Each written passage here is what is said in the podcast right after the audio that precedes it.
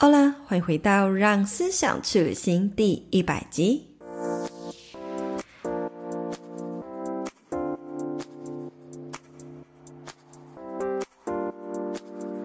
相信有许多听众才刚跨出经营个人品牌自媒体，很好奇呢，这块市场是否已经饱和？又或者不晓得做自媒体真的有这么梦幻，可以当做一份长远的事业来看待吗？今天这集呢，我将以 S 风格社群工作室创办人的视角，并且邀请到我们工作室的视觉行销青椒，和大家分享从二零一九年开始以个人品牌创业到现在的心路历程，也会和你们一起回顾自媒体市场的趋势变化，相信一定能够帮助到你们哦。如果你是我的忠实听众，欢迎到 Apple Podcast 滑到最下方给我五星评论。和我分享你为什么喜欢这个节目，给我更多持续做下去的鼓励和动力。谢谢你的支持，那我们就开始进入今天的话题吧。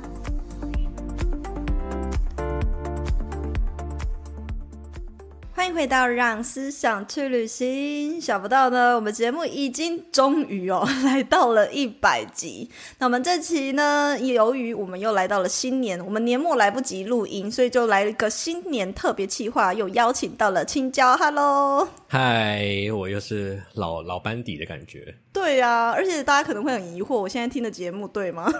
到底是下班打给我，还是让思想去旅行？欢迎回到 Hit Me Up，下班打给我。让大家就是错乱一点，不要乱抢麦。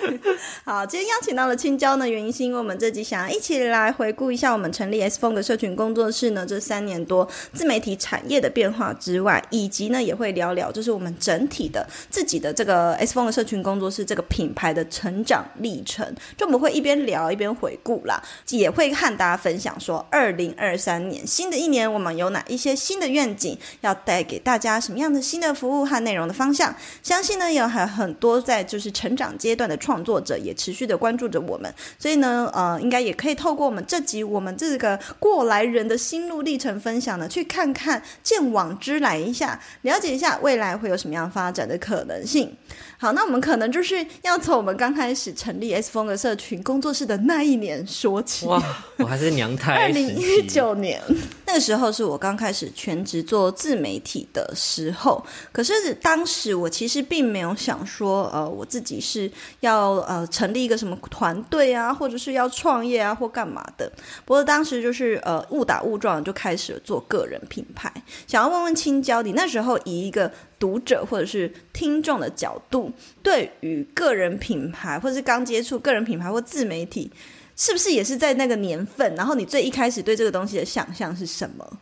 我觉得个人品牌，它对我来说，当时是一种很遥不可及的自我诠释的方式，也也算是刚开始做自媒体，或者是说我看了一些一些自媒体的前辈，我那时候觉得好像要很用力、很大声的说一些什么事情，才有可能被看见这样子的机会。虽然在某些时期，的确你是要用很用力的方式去展现自己，或者是宣传自己，但是长远来看，我觉得自媒体更是一种。它是一种趋于真实的自我表达，它就是一个真实的状况，而不是那种我们看到的某些时期那种很用力、很大声、很 push 自己的那种过程。那这只是一个周期而已。但我觉得整体来说呢，它是一个嗯真实的表达。对，为什么呢？就是你觉得应该要很用力啊，要一直不断产出的感觉吗？还是意思说应该要表现自己很厉害、很专业的 feel？我觉得都是你，你好像要很用力的建立一个形象，嗯、或者是说很用力的输出。那我觉得这过程中，我在我的眼里看来都是很不舒服的，或也不说不舒服，就是就是这过程中不是舒服，不是容易的。对对对对，那时候我的想法是这样。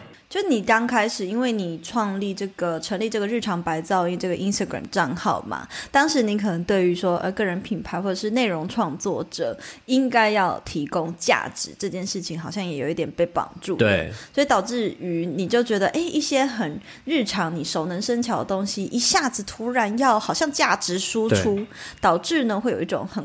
绑手绑脚的感觉。我觉得提供价值是的确的，但是那时候的局限是我局限了价值的可能性。我认为价值就是，嗯，就是知识型内容，就是要列点呈现，就是要给他们很高浓度的东西。那时候我就有这样子的捆绑，所以反而对我的东西来说是很冲突的。我反而会觉得，就是当下从里到外都是冲突。读者在看的时候也会觉得很冲突吧？为什么我想要这样呈现呢？我其实可能有更适合的呈现方式，但我却选择了这样子的方式，那就是一种我用错力的表达方式。没错，就是其实每个人适合的表达形态都不太一样。有的人就很能言善道啊，适合来做 podcast 啊，或者是有的人就很会做图片，会拍照，很会写长文章等等。所以要在呃，起步的时候一定都是最困难的。我们就是要在这个过程中慢慢去找到自己的方向。那其实二零一九年呢，我就已经被邀请到那个直播平台来分享呃行销啊，还有就是职业的一些比较专业知识型的内容。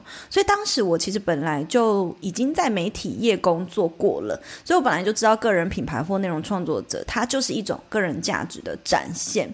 但是也的确在那个时候，我们可以看到二零一九到二零二零年，简直。就是知识型自媒体蓬勃发展的一年。你知道当时其实讲理财的人也不多，讲职业的人也不多，但是讲行销的人也很少，所以感觉好像只要当时你有分享这一类型的内容，基本上呢，你就可以抓住那一年的流量红利。在呃那两年期间呢，其实不只是在 Instagram 上面有大量的创作者涌入，就连是在 Podcast 上面也是一样，甚至二零二零还被称作为 Podcast 元年。就我们可以来分享一下，像青椒，就是在这段期间，你有没有注意到，就是呃有哪些类别的账号或者是节目是特别突出、快速崛起，以及你觉得他们会突然那么红的原因是什么？我一直都很喜欢 Podcast 这个表达方式，也很喜欢这个平台，所以。我真的也蛮常挂在上面，嗯，所以呢，我也会去观察说排行榜上面的类型有哪些，然后为什么他们红，我就是会想要去了解。那我那观察下来呢，就是排行榜霸占。排行榜上面的很多都是杂谈系列，杂谈是什么？就是你看不出主题，他们就是谈一些日常的主题，然后他也没有一个没有一个很统一的脉络，甚至你看标题，你也不太知道他们到底想要说什么，不知道这一集到底要说什么，嗯，就有一点像朋友在闲聊，甚至他们可能真的就是一群三五好友，然后聊天的过程中录下来，然后大家就会去听。那怎么会上排行啊？问号。嗯，我观察下来呢，他们都是在 YouTube 上面拥有一个流量跟粘着度的创作者。相较于其他平台啊，YouTube 的形式，呃，是真的可以跟粉丝有很高度的连接，但同时又保持一个高度，就是让粉丝真的有一种小粉丝的感觉，有距离感的 feel。对，就是他们很深度的连接，可是又有距离。我不知道怎么形容那个感觉，就是 YouTube 上面创造一个一个高度，让粉丝真的觉得自己就是一个小粉丝。所以呢，我觉得在这个平台上面呢，他们很能够去导流到。到其他平台，就是相对这个能力来说，比 IG 啊，比 Facebook 或是比 Podcast 上面的创作者来说，都相对来说更好。就 YouTube 更好导流在其他地方，所以我觉得其实红的不是杂谈系列。嗯、如果假设今天想要起步的一个创，红的是那些人，对，红的是那些谁来聊杂谈的人。所以我自己个人就很不爱听杂谈的频道，加上我也不是榜上那些大佬本来的粉丝，我没有很了解他们，所以我点进去听五听五分钟，我就真的会认为这块内容不是我需要的，我就会跳出。有一些对 Podcast 嗯、呃、有一个好奇或是想尝试的听众呢，也会觉得说，那我也来聊杂谈好了，因为杂谈系列好像大家很受欢迎，嗯、然后而且相对他们的认知来说，觉得杂谈的准备也相对容易。但其实我跟你说，杂谈真的不容易，就是。第一，你一定很难被看见，因为大家根本不想看一个名不见经传的人来聊杂谈。第二呢，杂谈要聊的有组织架构，其实比我们要写访纲来说更难。你好像觉得说，哇，别人杂谈随便聊聊，好像都很有梗，那真的不容易。你如果想随便聊就聊出有梗，真的是长时间的练习跟培养，还有你的伙伴的默契。所以我觉得这块内容呢，嗯、真的是，嗯、呃。就是，所以，所以我其实我觉得，你想要经营什么样的内容，在 Podcast 上面经营什么样的内容都很好。但是，如果你想要用 Podcast 来起家，或是只做 Podcast，我都认，我都认为 它的困难度系数是非常有难。对，它困难系数很高，你很难被看见，同时呢，你也可能很难坚持下去。没错，没错。像刚刚青椒有讲到说，哈，YouTube 这他观察下来说，很多嗯，那一年会一直到现在，常常呢，只要有名人进驻 Podcast，就会直接空降排行榜。除了呢，是因为 YouTube 这个平台它有一定的粘着度原因，我觉得也是因为 YouTube 这个平台是除了影像。啊声音的表达，所以它产生的粘着度跟情感连接又更不一样。但是在 YouTube 平台却又没有私讯到，所以你又可以保持一个高度。可是你知道吗？如果你是 Instagram 起家的人，你顶多也就是用短影音，要不然就是用图像的表达，或者是线动的表达，比较不是那种很婉转的，大家可以深入的了解你所要讲的东西。比如像 YouTube 频道可以更完整的表达你所要分享的内容，我觉得那个粘着度真的有差。好，那如果回过头来，刚刚青椒分享讲了很多关于 Podcast 频道，呃，在这二零一九到二零二零年。就是蛮红的那些内容之外，我觉得在 IG 上面也可以很常见。我刚刚讲到的那几个，就是理财类、行销类、职涯类。可是你知道吗？当时真的是职涯几乎没有人在写耶。我应该也算是前几位在写职涯的 IG 账号，然后也算是大家都在讲，比如说面试啊、求职的技巧啊。可是我分享的跟别人不一样，是有点像是职场生存的职场学，或者是那种就是职场。沟通的事情等等。当时真的是随便怎么写，其实就会有很多人关注，而且文字类型的贴文也真的是你怎么发怎么中，而且好怀念那时候的演算法跟触及，实在是有够好的。现在真的是好像你不不下广告也不行了，就自从 Instagram 被 Meta 收购了以后，呃，触及啊或者是演算法啊，只要越多创作者，基本上他们就希望可以越多厂商或者是越多的金流进来，有要你下广告。呃，接下来。下来呢，嗯，我们刚刚讲到，就是二零一九到二零二零年，可能有很多当时依据当时的大环境，还有受到一个东西的影响，就是疫情的爆发。嗯。所以疫情的爆发呢，导致有很多人，他们一瞬间是可能要在家工作或远距工作，大家所有人的注意力就开始变多了。那注意力开始变多的时候，就除了呃，好像就是除了原本最夯的 YouTube 这个平台，已经没有办法那么满足大家。那 Facebook 又大家又觉得很老派，所以开始呢，就有越来越多的创作者，他们会或者是乐听众会涌入 Podcast 或涌入 Instagram，那也开始会变得更想要去呃学习斜杠的技能。所以呢，大在那个时候也开始慢慢流行，就是分享一些斜杠啊的，或者是居家办公啊、远距工作的内容的分享。我觉得真的是跟大环境。有关系，大家也开始想要多学一些技能，或者是多吸取不同的想法，所以呢，就也更愿意阅读，或者是更愿意花更长的时间在就是 Instagram 或者是其他的平台上。但是呢，一直到这两年来，可能就是从二零二一年嘛，一直到现在二零二三这两三年，这个圈子其实也有蛮。不一样的变化。那首先，我们也可以从就是不一样的呃切角来讲。刚刚讲是内容嘛，我们可以来聊聊关于自媒体变现的模式。你有没有觉得就是嗯、哪一些常见的变现模式是你觉得做得不错啊，或者是很奇葩的案例？咨询嘛，顾问嘛，陪练呐，然后代操算嘛，然后还有呃下载一些档案，或者是你提供的一些 PDF，甚至是。一些材料包，还有一些资源包，啊，还有排版的一些资源，甚至是还有更后期的创作者就会有一些线上课程，或者是说呃工作坊，或者是甚至线下活动、线下讲座这类型的，我觉得是比较常见的。嗯，所有的变现模式里面最难度不是说最高的，又是可以稳定，或者是说它可以是高单价的话，就是线上课程。我为什么说难度不是最高呢？就是比起你要创造一个真的完全独立的商业模式，例如说，呃，一年的年会员，或者是说会员制，或者是说什么，我觉得它的难度，你要思考的层面相对来说好像又更多了。你要想到的是怎么样宣传，怎么样后续让，怎么样铺成你的内容，怎么样让会员都满意。对对对，这是我觉得是一个也是难度更高的。那像线上课程就是制造一个产品嘛，你就是把那个产品做好，然后跟它的行销，它其实就是两个环节的事情，那所以我觉得它的难度系数不是到最高，但是它同时又是高单价，而且理论上又是呃可以稳定的。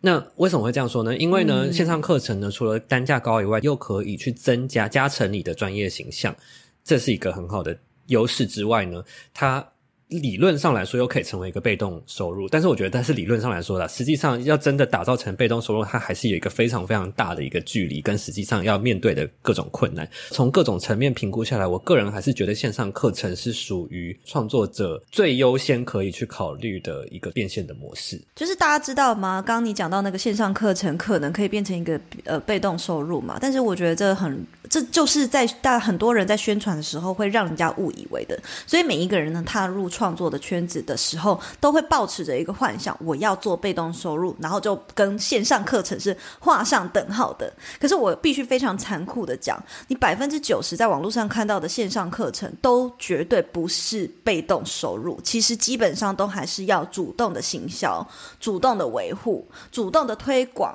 才会有人买。除非你本身你的官网流量就是真的超爆大，就是每年大家路过会搜寻到你的课程，然后就直接呃，可能单价也很便宜，然后他可以毫不犹豫的就是购买。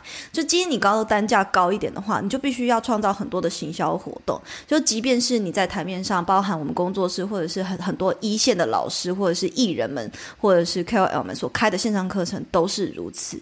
很多时候都是那个行销周期过了之后，就再也卖不动。对。就是会面临这样的困难性，对对，甚至是说你的课程是不是一个永续的？你是你真的也有可能是很长，是需要定期维护，然后定期去更新内容的。那这样它也不会算是一个真的完全被动收入啊，因为你要一直去优化它。没错，没错。好，然后下一个我觉得呃比较奇葩的，我自己目前是没有特别想到，但是我最近有看到一个类似创造一个线上 K 书中心的一个空间，它可以呃在干嘛？这是它就是可以创造一个呃，就是让大家报名，然后进来，让在这个空间，在这个线上会议里面。大家就是不能讲话，就是自己安静的做自己的事情。有种有一种创造出，没有钱吗？目前这个形式是还没有发展到获利模式，但我是它暂时免费。对，但我觉得它有可能会变成一个创造出呃获利的模式。但我我就目前还在观察，但我觉得蛮特别的，就是原来大家而且然后学生时期在去 Gay 书中心，不是不是只是想要一个安静的环境，同时你也想要有一个人跟你一起，有其他人跟着你一起在这个环境。工作，但我没有想到的是，可能出社会，或者是说，真的是给学生，他现在是没有办法去 K 书中心，他在家里也有想要这样子的环境，让大家可以一直念、一起念书的这样子的空间。我是 我是真心有一点无法换位思考了，你知道吗？就是这对我来说不是一个需求，所以我无法想象原来，而且报名人数还是挺多的，所以我就觉得哇，很酷，真的，真的是奇葩。诶，据我所知，我有一个顾问学生，他就有参加一个 group，是他们呢每周还是每个月，大家会上线一起在呃空中一起办公，然后其实就是一样诶，他们大概五六个好呃创作者好朋友，然后就是在网络上一起办公，那偶尔就中间就吃饭聊聊天，但是呢中间其实就是安静，大家各做各的事。可是他那个荧幕要一直开在那，要看着大家才有用吧，不然。你其实，如果你要，你要今天要打电脑，然后你把那个荧幕缩小，其实你根本不知道旁边有人。对啊，那而且你就算那个荧幕拍镜头是拍我好了啊，我在电脑上面看 Netflix 又能拿我怎样？对不对？是没错，就是完全没有意义。对对，好。现在就让我们休息一下，进段广告。你是社会新鲜人吗？又或者是你已经受够现在的工作领域，想要换个跑道试试，却没有方向，不知道该换到什么样的工作才好。S 编的生涯定位设计课是一系列带大家探索自己、找到热情、摆脱迷惘的课程。透过有系统的视觉化思考模式，找出自己在职涯上的核心优势，教大家如何在面试履历中凸显自己与他人的不同之处。课程呢，将分作两种版本。第一种是职涯版，适合即将步入职场的新鲜人，或者是想要转职换跑道的老鸟们。第二种呢是斜杠版，增加近十五堂的隐藏版课程，适合想要在下班时间利用社群打造个人品牌，迈向斜杠之路的你。里头将公开 SBNIG 顾问直播是如何运用定位图设计出来的哦。如果你想要了解更多，欢迎点击资讯栏的链接，或者是追踪我的 Instagram。S 点 style 点 cycle，S 点 style 点 cycle。好啦，谢谢你的支持。那接下来我们就继续回到节目里收听吧。那刚刚分享到这些呢，其实除了线上课程啊，还有刚刚青椒说到的，我们也我也想要来跟大家分享。所以，那我们工作室自己有做什么？其实我们工作室真的做几乎能做都做了，毕竟我们是走在前端哦。Okay? 我们只差那个啊，就这我们只差那个还没做啊，你应该知道吧？你的写真集是不是？没错，没有啊，我现在已经不抗拒了，就直接脱了，再选在就是台湾最冷的冬天，我们去北海道拍摄，冷死。支持他北海道拍摄写真集的钱哇，那这个预算要拨很多哎，还要飞机机票 真的，还可以顺便旅游一下啊！如果要看你在冰天雪地里面裸体拍摄，我到时候好冷哦，我光想就觉得好了。不要扯那么多，看一下，就是我刚开始其实最一开始的服务就是顾问跟咨询的服务，然后后来就有了这个生涯定位设计课，最后呢，我们就也推出了刚刚青椒有提到的，就是一年的会员制，也正是因为我们。做过这个 Solar Club 呢，我们现在新的一年呢，也准备要招募新的那个 Solar Club。如果大家有兴趣的话，也可以关注我们的工作室。就是因为知道一年下来，呃，就是因为规划过这种一年性的就是会员制的东西，所以我们更能够体会说，哎，我们要考量的内容已经跟线上课程呃方方面面都是不一样的。比如说，你已经不再只是纯粹的丢知识给你的会员。甚至你会考量到，哎，这些硬性需求之外，他们还有哪一些软性的需求？比如说，像我们的会员制里面，Solar Club 里面，除了就是可以无限的回放那些我们不留档的免费讲座，也可以无限回放我所有不留档的 Instagram 的直播。所以你现在如果是第二年加入的，你就可以持续的看去年的东西，那个资料库是一直不断的持续累积的。还有就是我们还有创造就是呃 Solar 专属的风格制，让大家可以了解，哎。是身为远距工作者或内容创作者，我们的生活形态会是如何？像去年因为疫情的关系，所以我们就没有 Promise Solar 说我们有一个线下聚会。但是今年二零二三的 Solar Club 呢，我们也会就是提供大家一次线下的聚会的报名资格。好，所以我们今年其实二零二三会做更多的新尝试。那原因是因为二零二二我们也已经开始工作室有了新的愿景，那就是。什么？考你？我们的第二句 slogan，新的 slogan 是什么？强化内在力量，创造丰盛奇迹。啊，我就写在访纲上。对，好显露。原因是因为，原因是因为呢，我观察到就是有许多创作者，大家是因为内在的力量不足而无法坚持。这句话真的是哦。超级有感的，对不对？青椒有很多人，我们以前认识的他都已经退出这个市场。没错，尤其是刚进来，然后那些更熟悉的伙伴们，其实都已经消失，就是真的好像已经不知道他们在哪里，没有看到他们在更新，都没有继续创作了，而且。本来就已经累积破万粉丝的人，很多人不知道为什么也通通消失。所以，我想要问青椒的是，你观察下来，你认为这些创作者普遍遇到了什么样的困境，以及是不是因为缺乏了什么样的软硬实力？导致就是他们呢没有办法持续的呃产出啊，或者在这个市场上继续的成为呃为这个他自己的个人品牌努力呢？嗯，其实刚刚这样听下来，我觉得有个关键的点是坚持嘛。但是我觉得讲坚持，它是一个很笼统的。很笼统的概念，我觉得它是一种缺乏了看见可能性的视野的全局的一个想法。就好像我我举游戏的例子来说好了，为什么我们玩游戏的时候会持续的想帮你的角色升级啊？为因为呢，你你会是一直想玩去是为什么？因为呢，你可以看到你还有多少技能还没学，然后你学了会变变多强。你可以看到啊，你还有拿把武器可以去搞到手，就会变得更强，战力就会持续提升。因为我们可以看到，我们可以持续养成的目标在哪里？我们可以看到那个可能性。但如果你完全不知道自己可以怎么样做得更好，你可以分享什么样的内容能够帮助更多人，甚至你对未来三年的可能性毫无想法，也不敢妄想的话，其实从根本上来说，坚持是一件不太可能的事情。我认为缺少的应该就是同整、规划、布局，以及最重要的是想象力，就是你想象你未来能够达到什么样的目标，跟你想象你不断在改变跟突破的方向是什么，甚至是同一块内容、同一个利基市场，你能够如何去发散它，然后。去一个树状图的方式去节外生枝出更多类型的东西，不论是服务内容或者是单元规划，我觉得都是需要去，这是是需要的能力。那如果创作者没有这样子能力的话，其实就会一直在一拿，就很像经营的过程中，很像没有地图一样，你一直不知道啊自己下一步要去哪里啊，该做什么，能做什么。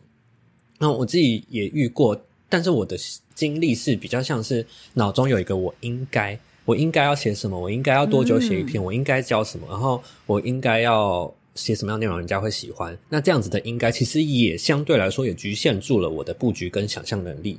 那我觉得它也有可能导致相同的后果。那对，所以我觉得这是一个在创作者中遇到普遍的一个瓶颈，就是因为他缺少了这个。同整规划还有布局想象力。其实我最近也一直在思考关于坚持这件事情。哎，就是我我我昨天就是在宣传那个顾问咨询服务嘛，然后算一算，天哪，我居然每一季真的都如期的开放咨询，而且真的就是按照我跟大家约定好的时间就开放，也从来几乎没有改期啊或延后过啊，然后就这样子默默做了三年半，我就觉得天哪，自己真的是蛮厉害的，在这一块，这可能真的是我。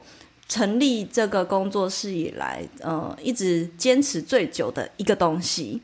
毕竟呢，大家知道，我也以前也是每个每一天哦，以前是每一天晚上十点会直播嘛。然后后来开始坚持了大概三四个月的，就是开始让思想去旅行。它原本是一个 FB 直播节目嘛，那当时是坚持每一个礼拜三的晚上十点直播，后来是改成这个频率，大概也撑了三四个月，一直到后期，我认为。诶开始起来了，所以我想要把专注的把 Podcast 的录音品质顾好，然后专注的去做这块，然后比较舍弃 FB 直播的这块部分。所以呢，也慢慢的就是呃更减少了直播的频率。可是当时都还是有继续维持每周要一次的 IG 直播，但一直到现在，我发现坚持的很多事情，其实自己也开始没有在做了。然后我就开始思考说，诶，我为什么会有很多？像是咨询，我会持续的做，可是为什么有很多内容创作的部分，我开始没有办法如期的去维护这个频率呢？甚至我以前也还没有，我们还没有请网站编辑的时候，我也会每一周都自己写一篇文章，也大概这样子维持了两个月。那我就开始思考这件事情。后来我得出一个结论，是因为我前期呢都一直就是在创作上面获得的成就，很能够滋养我。就比如说，我今天在直播平台上面，然后我直播人数很，那那时候那个平台那个 app 有一个特色，就是如果我的直播间人数比较多的时候，我就会在第一页的最上面。那每一次我看到哦，我就仅次于谁，或者是我是排行前三名的时候，那个成就感就会滋养我，或者是说我哎，我今天发了一篇 IG 贴文，就哎获得很多的赞数，获得很多的留言，这成成就感也能够满足我。但是现在的我好像对于这些数字就是很无感，即便即便这篇贴文哦很爆，有好有一千多个赞，或者是哦有五六十个留言，我其实都无感，就是我没有很在意，或者是也没有特别开心。就是也不是说不开心，而是没有那么深刻的成就感了。就我现在成就感比较多，是来自于我可能生活的呃品质啊，或者是我照顾我自己的内在啊等等。所以，当我目前的人生阶段，我的成就感来源不同的时候，好像就也不会那些以前坚持的东西，对我而言来说就。会把它割舍掉，然后把那些时间拨给其他的东西。所以我在想，会不会有一些创作者也是跟我一样，就是他的人生阶段成长到不同的一个层面。比如说，他也正现在眼前，他着重的是家庭；现在他眼前着重是他的工作，所以他就觉得个人品牌这件事情对他来说不是现阶段人生最重要的事情，也是有可能。其实我觉得这跟我们下班打给我有一个有一季。因为记在聊的东西很像，其实这就是你刚刚讲那些那些数据能够滋养你，它就是呃归因到外部动机嘛，那些奖励机制，哦，帮助你可以持续的做这件事情。但是长久下来呢，外部动机它有一天会不再这么吸引人，或者是说到了一定的水平之后呢，这件事情对你来说麻木了，那。这个时候就会引发到了一种东西叫过度辩证效应，你就会发现觉得说，哎，我好像不再需要这样子的东西来滋养我了的时候，你就会觉得这件事情你没有办法再继续坚持下去了。所以呢，回到心理学的角度来说，真正重要的还是去找到那些内，就是有时候我们还是需要去找到那些内在动机，也就是你刚刚讲的，呃，真正回到生活，回到内在落实你内在需要的东西，那才是呃我们可以长久继续做下去的一个原因。像咨询为什么会坚持那么久？我觉得，呃，有一半是内在动机，一半是责任感。就是一半的内在动机是我很喜欢跟不认识的创作者，就是交流，或者是刚开始起步的，或者是他不一定是新人，但是我从来没有跟他交流过的，是有一个对话的空间。我很喜欢那个交一对一交流的感觉，所以那是我的内在动机。然后每一次在一个小时内，我帮他解决了很多问题的时候，哦，我那个成就感也是很满的。但责任感的部分，则是说，我知道有很多人已经等了三个月，我不可能不开，或者是我不可能不做这件事情。我知道这是我应该要做的，然后也是我想做的。对，那这就是一个针对我们有新的愿景的一个探讨，然后也观察到有很多人在市场上消失的一个探讨。所以也就是为什么回到刚刚讲的，就是内在动机不足。那还有另外一点是，我觉得大家内在力量也不足。除了是因为内在动机不足之外，更多的人是他可能遇到一点点小小挫折，或者是短时间内没有看到一定的成效的时候，他就离开了。他就觉得我做这件事情根本就浪费我的人生。或者是他就再也无法坚持下去，或者是有一个网友小小的留言一句话就打击了他，或者是谁跟谁比较了以后，或者是他在这社群上看到了谁谁谁做得更好，他开始呢产生就是一个呃内外在力量就是不平衡的一个情况，所以就想要嗯逃离这样子的社群环境。那就再也不想要踏入这个个人品牌圈子，所以我也觉得，呃，某方面呢，呃，这也是大家遇到最大的困境。那就我而言，我开始深入呃身心灵的学习之后，我看到这个潜在的市场问题嘛，所以我就很想要透过我自己的自个人的经历还有经验，自己内在的成长的经验分享给大家。所以一开始我是先分享了一些阅读的内容，希望透过阅读可以让更多的人。就去看强化他自己的内在力量。那我们今年二零二三呢，就有更进一步的体验营出现了。青椒，你可以跟大家分享这个体验营的概念。虽然现在应该已经截止报名了。它的全名就是丰盛意识体验营。那顾名思义呢，我们就是希望呢，强化大家丰盛意识这样子的观念。为什么呢？因为在过去呢，二零二二年呢，我们就是有观察到很多创作者呢，在经营社群自媒体这条路上呢，其实是很匮乏的。他在这一条路上呢，他会看不到自己，诶，他觉得自己的能力不足，然后或者是甚至是觉得自己，诶，可能没有真的在去推出服务的产品的时候呢，会觉得，诶，我这样子，别人是不是？呃，会觉得我很过度在推销，就是开始会产生很过度的自我怀疑。嗯，那这是创作者的部分嘛？他会有很多自我怀疑，或者是去往负面思考的一个可能性。那甚至如果你不是创作者，你是指就是上班族的话，你可能会觉得，哎，你的工，你的生活就是都是工作，你可能会不知道到底自己活着到底。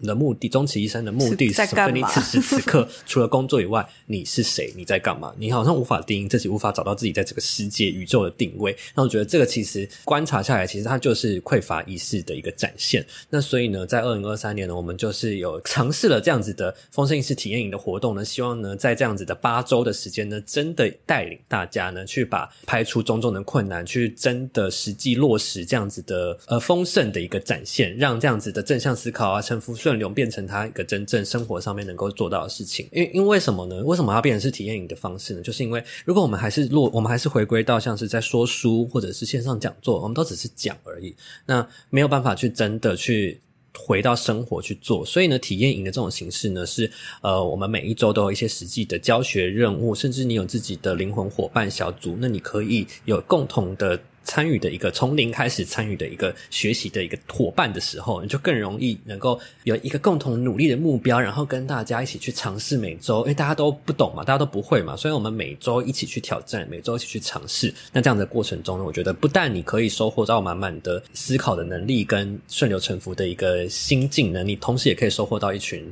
伙伴。那我觉得这就是这个体验营，嗯，很就是最重要的亮点，这样子。对，有别于一般的就是线上课程体验营呢，更着重的是实做，就是真正的不要再把这个身心灵呢当做是一个口号或者是一个知识层面的了解，而是认真的把这些你学到的东西落实在你的生活，变成你内在的智慧。那么呢，节目呢已经来到了尾声，所以最后呢，想要邀请青椒一起来聊聊我们自己个人的自媒体。刚刚讲的都是我们工作室还有市场的大环境的状况嘛。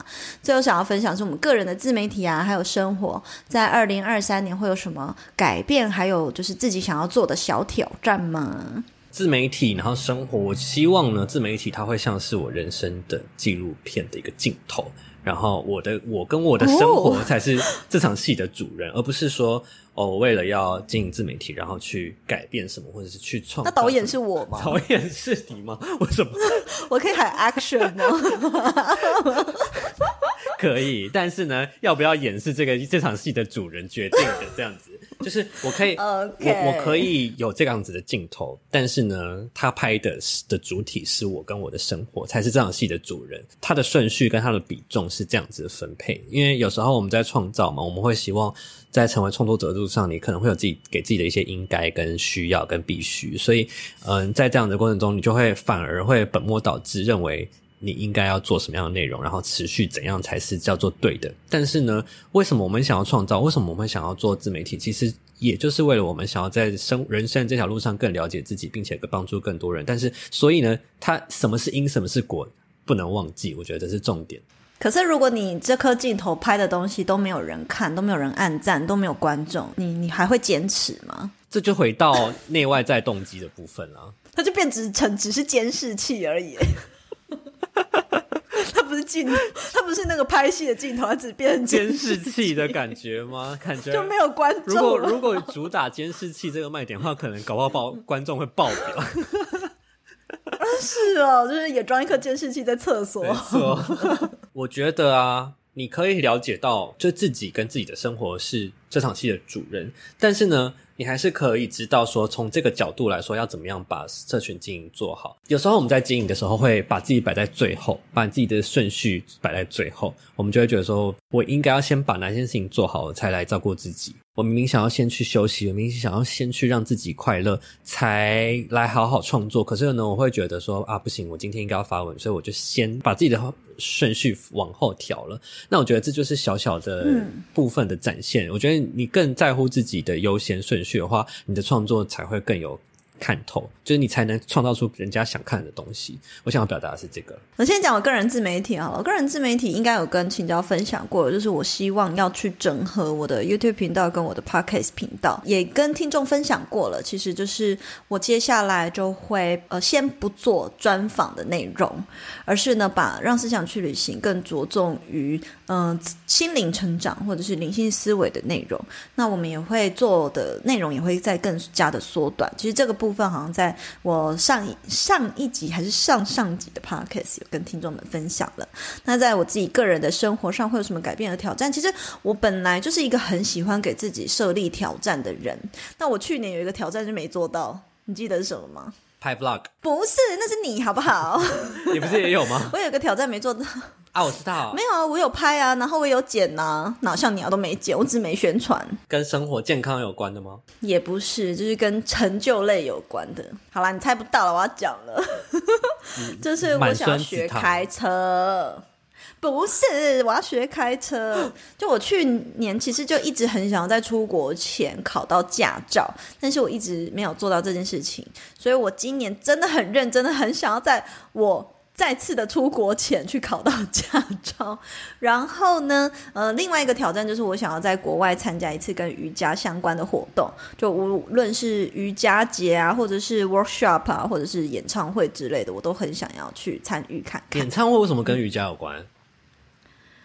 瑜伽的社群里面，像比如说昆达里尼瑜伽就有自己的歌手啊，然后这些歌手其实他们就会有演唱会，然后紧接着隔天可能就会有一个 workshop，就是由这个歌手他也是一个大老师，可能带你做瑜伽。酷，那你我觉得昆达里尼瑜伽社群蛮特别的，他有自己的音乐文化。那你下一个目标会不会想成为昆达里尼瑜伽的歌手？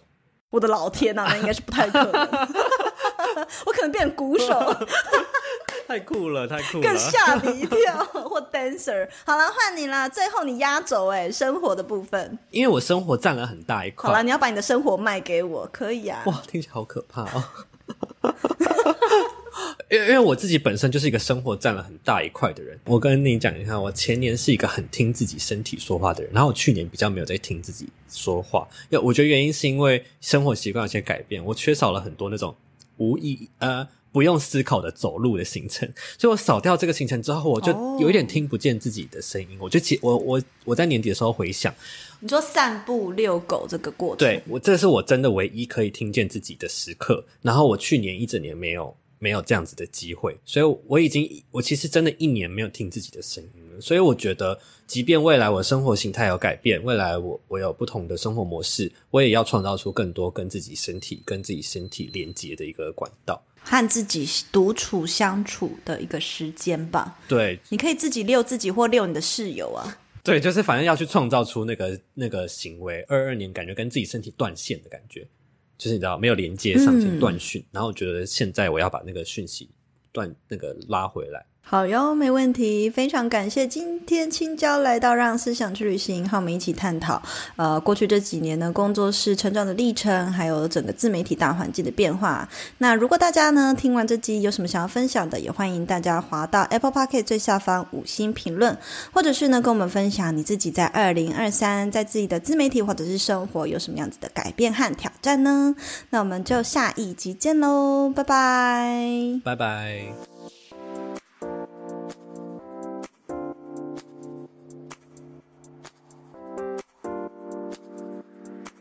谢谢一直听完到最后的每一个你们，喜欢这类的内容，记得按下订阅追踪，都是支持我继续创作的动力来源哦。欢迎大家可以追踪我的 Instagram s 点 style 点 cycle s 点 style 点 cycle，或是私讯我和我分享你对这集内容的观点和看法，我都会很乐意回复大家的哦。那我们就下一集见啦，拜拜。